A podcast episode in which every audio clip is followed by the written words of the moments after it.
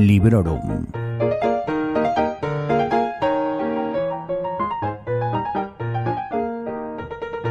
Hola a todos y a todas y bienvenidos a un nuevo episodio de Librorum en el que os traigo otra reseña sin spoilers y ya habréis visto de qué libro se trata y de qué autor se trata. Me va a costar que la reseña de hoy sea breve y también voy a tener que extremar las precauciones para no soltar spoilers porque estamos ante una secuela. Se trata efectivamente de Negoriz 2, Sueños y Pesadillas, de Iván Ledesma. Iván volverá pronto al programa, no sufráis, sé que le echáis de menos y sé que tenemos pendientes algunos temas, como seguir hablando sobre la obra de Stephen King. Pero hoy quiero contaros mi experiencia leyendo esta ambiciosa novela de 504 páginas que aunque suene a cliché, lo voy a decir, me ha volado la cabeza. Antes de entregarme a la locura de las conexiones de este multiverso en el que Iván se mueve como pez en el agua porque, claro está, es el suyo, os voy a contar que esta es una novela editada por el transbordador en paperback, ya os he dicho que supera por poco las 500 páginas y que ha salido a la venta este mismo año 2023. Solo me queda deciros que esta edición contiene un prólogo de Karen Madrid y que de la ilustración de cubierta se ha ocupado Amelia Salas. Y ahora sí, agarrad bien fuerte la maleta y dejaos llevar, pero id con cuidado, no caigáis al vacío.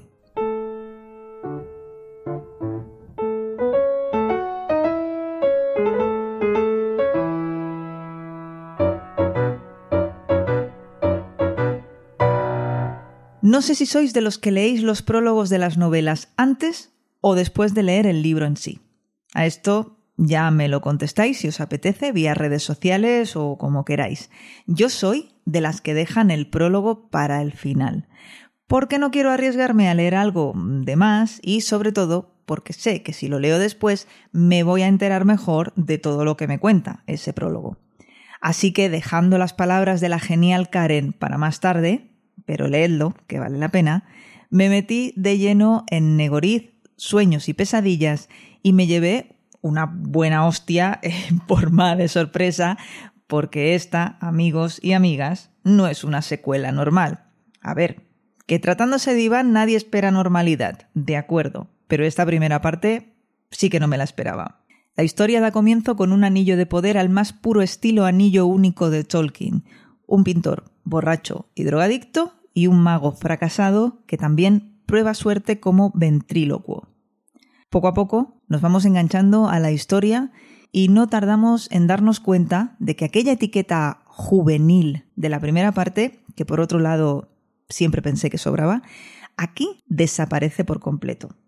Las imágenes que el autor nos muestra son mucho más perturbadoras, incómodas y a menudo gores que en Negoriz. Y a pesar de que entras con ganas e impaciencia por reencontrarte con aquellos personajes de la primera parte, no tardas en quedarte bien a gusto en esta historia que te está contando y que, la verdad, parece un libro nuevo.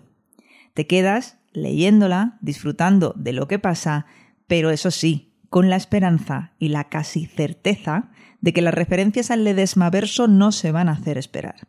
Y aquí hago un alto en el camino para deciros que es mejor que leáis Negoriz antes de leer esta segunda parte, que sé que puede parecer una obviedad, pero yo prefiero dejar la recomendación bien clara.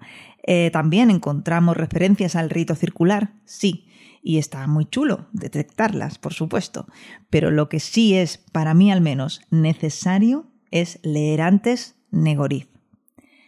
Y me voy a permitir el lujo de dar un consejo no solicitado a los y las que sí hayan leído Negoriz y ahora vayan a leer Sueños y Pesadillas. No os obsesionéis. No estéis todo el rato comiendo la olla con si ese personaje es nuevo, si es conocido, no corráis a buscar los otros libros del autor para buscar frenéticamente un nombre que os suena. En definitiva, mm, no hagáis lo que he hecho yo. a ver, he de decir que a pesar de que al principio iba un poco loca, un poco desubicada, confundida, imaginando conexiones inexistentes, enseguida me relajé y me dejé llevar con la confianza de que iba a disfrutar del viaje y vaya si lo he disfrutado. Así que ahí queda mi recomendación. Esta novela está también ambientada en Barcelona, en nuestro presente, y también está ambientada en otro lugar que parece Barcelona pero que no lo es, al que se llega de una manera que no es la habitual y en la que hay unas normas que no son las de nuestra realidad para nada. Incluso en la parte presuntamente real de Barcelona hay lugar para tiendas inquietantes y momentos muy perturbadores. Y otra cosa que tienen en común ambas realidades es la presencia de unos seres interdimensionales muy poderosos con nombres como ángeles o demonios, pero ya te digo, olvídate de lo que sabías hasta ahora de ellos, que se enfrentan, pero no se enfrentan en dos bandos como estamos acostumbrados a ver, ¿no? Esa lucha entre el bien y el mal. No, aquí no es tan fácil. Aquí hay varias facciones, personajes que cambian de bando, antiguas rencillas e intereses de todo tipo. Parece confuso, y lo es. Pero como en toda buena novela que se precie, tú te dejas llevar, disfrutas del viaje, prestas atención y al final todas las piezas encajan con un clic la mar de satisfactorio. Pero bueno, no adelanto acontecimientos. Os estaba contando sobre ese inicio de la novela, sobre esa primera parte titulada La ciudad dormida, con un componente onírico mm, predominante y con numerosas escenas de terror y sanguifecha, como decimos en catalán. Momentos crueles y sangrientos, momentos perturbadores que os van a dejar ojipláticos. Y cuando ya nos hemos familiarizado con todos estos nuevos personajes, cuando sabemos qué hacen ahí, de dónde han salido, por qué, o por lo menos tenemos una noción, un nombre nos salta a los ojos y nos abre la puerta a una segunda parte en la que ahora sí volvemos a lugares familiares y leemos sobre caras conocidas. Y claro, lo has acertado las dos tramas se entrelazan y todo cobra sentido, aunque tú tengas la sensación de ir un poco perdida, pues nada, lo dicho, lo repito, déjate llevar.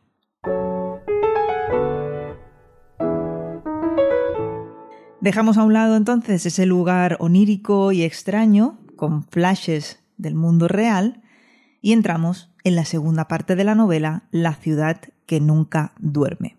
Y aquí nos topamos de nuevo con los ambientes conocidos del primer libro y con algunos de sus personajes principales. Aquí sí que no voy a dar nombres porque cualquier cosa que diga os podría desvelar quién vive y quién muere, ¿no? En la primera parte, en el primer libro, mejor dicho. Pero sí que os diré una cosa, que hay un personaje que me ha vuelto loca, que creo que no pasa nada porque diga su nombre y que me ha parecido una buenísima incorporación a la plantilla y me refiero a Puri, que sí, que a lo mejor Puri salía en el primer libro, lo sé, pero tampoco tenía un papel demasiado protagónico y sabíamos de ella más por referencias de otros personajes que por sus propias acciones, ¿no? Aquí, sin embargo, se destapa como un personaje crucial, un personaje muy potente y un personaje maravilloso. Que digo, no voy a dar nombres y justo lo que hago a continuación es dar un nombre. En fin, queredme así. Bueno, Aquí vuelven los diálogos rápidos, los golpes dialécticos entre esos personajes que ya conocemos, el tono un poquito más de la calle, si me apuras, un poco más gamberro, más fantasía urbana que terror, quizá, no sé. A mí no se me dan muy bien las etiquetas, pero lo que sí he percibido es que esta segunda parte no es tan bestia como la primera, o a lo mejor, no sé, es mi sensación al moverme en un entorno conocido. La primera parte me pareció mucho más terrorífica y por momentos muy angustiosa. Y por supuesto que en la segunda hay también momentos de tensión. Pero a mí, la caza, ¿no? Y hasta aquí puedo leer de la primera parte, me puso muy, pero que muy nerviosa. Y así, sin apartar del todo la vista de lo que hemos conocido en la primera parte, recuperamos el qué fue de, el dónde fue a parar aquel o aquella, y cogemos aire para enfrentarnos a una tercera parte que es trepidante y muy ambiciosa de título La ciudad de los sueños y las pesadillas. En este tercer acto, además de la gran batalla final que ya os estáis imaginando, tenemos alguna que otra revelación y sobre todo sorpresas. A mí otra cosa que me ha vuelto loquísima de Negoriz, Sueños y Pesadillas es el cambio de rumbo de algún personaje que ya conocimos en Negoriz 1. Con muchos autores sabes que no puedes encariñarte con ningún personaje suyo. Y con Iván sabes que es muy arriesgado colgarle a cualquiera la etiqueta de bueno o malo, porque todo va a depender de con quién lo compares y sobre todo de quién o qué esté amenazando sus intereses.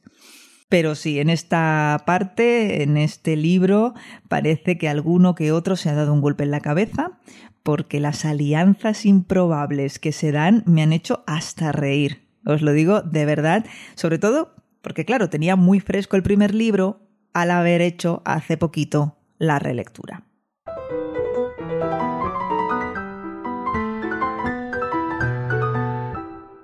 Antes de pasar a hablaros de estilo, os quiero hablar de estructura, porque como os decía al principio del episodio, me ha sorprendido. Primero por el hecho de que empieza con algo que nos parece una nueva novela, no con una secuela.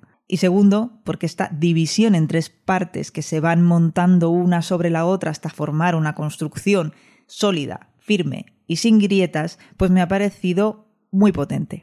La longitud de los capítulos queda a merced del ritmo que quiere marcar el autor. Aunque encontramos capítulos que son un poquito más largos a lo que Iván nos tiene acostumbradas, en el momento en el que el ritmo lo demanda, los acorta. El estilo de Iván a la hora de escribir es ya, bueno, pues inconfundible. Y no lo digo solo por ese universo en el que habitan todas sus criaturas y sus escenarios ya conocidos, o por su uso del lenguaje, sino por cómo nos regala perlas eh, de cultura pop, nos insertan noticias reales pero bastante rocambolescas que a todas nos suenan y nos habla también sin tapujos de relaciones personales, de funciones corporales y de pensamientos íntimos. Ha creado unos personajes que son reales aunque no lo sean, ya me entendéis, que aunque sean entes paranormales, tienen rasgos que nos resultan tan familiares que parece que nos esté hablando de la vecina, cuando de quien nos está hablando es de un muñeco de peluche diabólico, por ejemplo. Y quiero comentar algo al respecto. Cuando este personaje en cuestión, el muñeco, habla, porque sí, es un muñeco de peluche diabólico que habla, la tipografía del libro cambia. Y cuando leemos el cuaderno que lleva a modo diario otro de los personajes, también hay un cambio de fuente. A mí me gustan muchísimo estos detalles y ya os lo dije cuando os hablé del velo de Greta Mustieles editado también por el transbordador, quiero aprovechar para felicitar a la editorial por cuidar tanto la edición, a pesar de que, lo siento, pero lo voy a decir, faltan bastantes tildes. Nada, que son manías mías, pero bueno, que dónde están las tildes, ¿eh? pero bueno, vamos a ir acabando ya con esta reseña, en la que sé que no he dado mucha información y en la que a lo mejor he hablado de una manera un poco caótica, pero yo creo que se entiende. Os pido disculpas, pero es que es una secuela, es una secuela peculiar, pero es una secuela, al fin y al cabo. Así que el riesgo de meter la pata y chafaros sorpresas es ya enorme. Y por eso no voy a hablar del final de la novela, por supuesto, solo faltaría eso. Lo único que sí os voy a decir que es un buen final, que no te deja mal, no te deja ansiosa ni con sensación de que te falta algo, pero que como cabía esperar, se deja una puerta entreabierta a la espera de que se cuele por ahí cualquier criatura diabólica o personaje cautivador que Iván Ledesma tenga bien presentarnos cuando a él le apetezca. Y hasta aquí mi reseña de Negoriz, Sueños y Pesadillas. No creo que haga falta que os lo diga a estas alturas, pero por si acaso os lo digo, sí, la recomiendo mucho y sí, por supuesto, también se va al top de mejores lecturas de 2023. Que mi intención es hacer un top 10 a finales de año y he leído tantos libros buenos que me va a costar dejar alguno que otro fuera. Este no va a ser uno de los que se caigan de la lista, eso lo tengo claro. Por supuesto, leed antes Negoriz, Negoriz 1, y si os apetece, no os hará mal leer además El rito circular antes de embarcaros en esta novela más ambiciosa que recoge muchos más elementos de su multiverso. Tenéis reseñas de la mayoría de obras de Iván el Librorum y todas ellas sin spoilers. Si ponéis Ledesma en el buscador, las encontraréis todas, además de ese programa en el que Iván vino para charlar sobre Stephen King. Muchas gracias a todos y a todas por escuchar Librorum. Ya sabéis dónde se puede escuchar el podcast y cómo poneros en contacto conmigo, pero por si no os acordáis, id a sons.red barra Librorum y ahí lo tenéis todo. Os espero en nuestra siguiente cita. Hasta pronto y felices lecturas. Acabas de escuchar Librorum, un podcast alojado en Sons, red de podcasts. Encuentra mucha más información de este episodio en nuestra página web, sons.red barra Librorum. Y descubre muchos más podcasts en sons.red.